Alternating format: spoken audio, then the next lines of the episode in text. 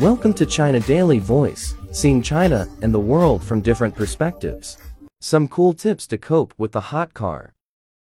In the sweltering days of summer, going for a drive may offer significant relief from the heat. But there's a price to be paid. Before your car's air conditioning takes effect, your cabin can feel like a sauna with a malfunctioning thermostat. Touching the steering wheel, physical pain, shifting gears, like being branded.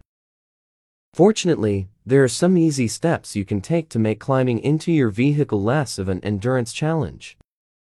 According to NBC, coping with a hot car usually means a little pre-planning. Parking in a spot with shade is an obvious choice, but that's not always feasible. Instead, you can throw up a sunshade or towel over your dashboard to block the sun from heating the surface and use piece of foam over the gearshift. Moving the steering wheel down or turning it upside down while the car is parked can also keep it out of the sun and cooler to the touch when you need to handle it. Once you're in the car, you can lower the temperature immediately by opening the windows and exhausting the hot air, but don't try to hit the road running. According to Consumer Reports, using your key fob to pre-start your car and letting the AC run before you climb in isn't going to help all that much. Your AC compressor works best when your engine is working to move the car, not when it's idle.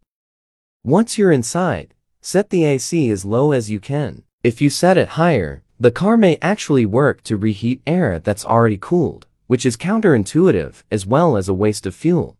Other tips. Make sure you're not recirculating your interior air if you have backseat occupants, as that can force passengers back there to miss cooler air. Turn off auto start stop which can interfere with cooling, and check your air filter to make sure it's not dirty. That's all for today. For more news and analysis, buy the paper. Until next time.